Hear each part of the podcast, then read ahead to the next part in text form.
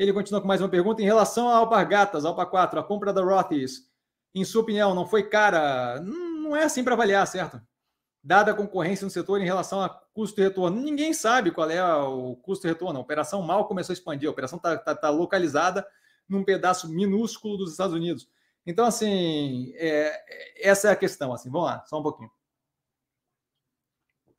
Fala-se muito da capacidade de avaliação do, do, do, do, se pagou caro ou barato por uma operação. E, assim, primeiro, é, ninguém de fora da Alpargatas tem acesso, e da Rothes tem acesso aos dados que eles tiveram lá dentro para poder avaliar a compra. Esse é o ponto um. Então, assim, a galera faz é, julgamento com base no EBITDA preliminar que a galera entrega para fazer avaliação. Hum, valuation envolve uma cacetada de premissa ali que eu vejo como chute.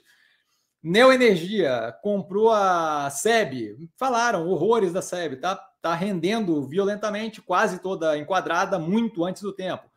A MRV comprou a, a, a HS, que hoje é a Résia, falaram horrores e bababá e risco de, de é, conflito de interesse, porque era do dono da MRV e bababá e não sei o quê. É a empresa que salvou os últimos resultados. Os últimos três trimestres foi salvo pela HS, que hoje é Resia.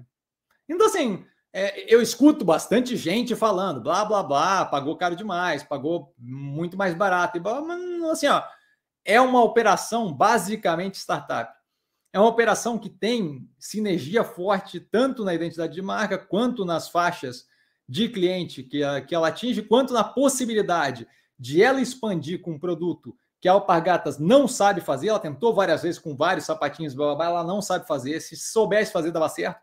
Tá? Então ela tem ali um produto que a Alpargatas não tem e a Alpargatas tem o que ela não tem, que é o quê? Capacidade de distribuição global. Distribuição global, é, sabe lidar com varejo e por aí vai. Então, assim, eu acho um casamento ótimo. A ideia de que tem alguém que consegue avaliar uma operação fechada daquele jeito, sem abertura de quase nada de informação, porque estrategicamente não é interessante abrir e dizer se pagou caro, é, é uma piada. É uma piada.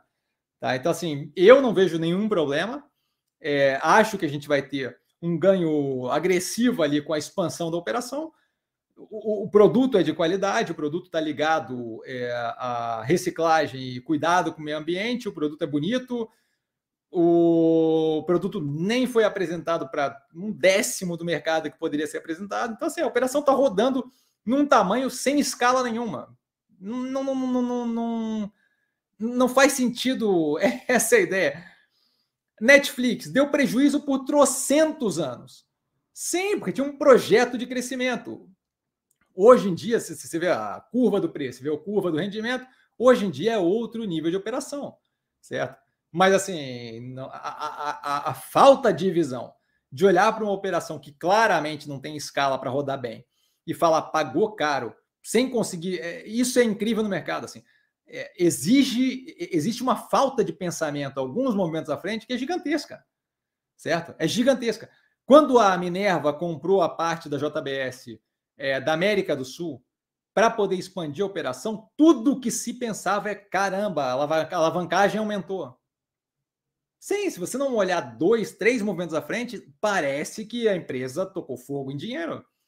Hoje eu recebi um comentário no canal falando Ocean Pact é, teve o recuo de 52% do caixa. Não é recuo de 52% do caixa. Ela usou o caixa para comprar a embarcação que ela usa na operação para ganhar dinheiro. Não é recuo de nada. Estou pegando dinheiro e investindo na operação. Isso não é recuo de caixa, certo? Então, assim, Volto a reforçar, com relação a ter pago mais ou menos, me mostra a matemática. Eu quero, eu quero o cara que me mostra a matemática que faz sentido de quanto é que deveria, qual era o preço justo da Rotters. Vai sair algo assim, ai, deveria ser X vezes o EBITDA dos últimos dois meses. Quem disse isso? Com base no quê? Certo? Então, assim, é, é assim a modelagem que se usa para valuation, blá, blá, blá é, assim, premissa furada, a matemática não bate, previsão de rendimento para cinco anos à frente.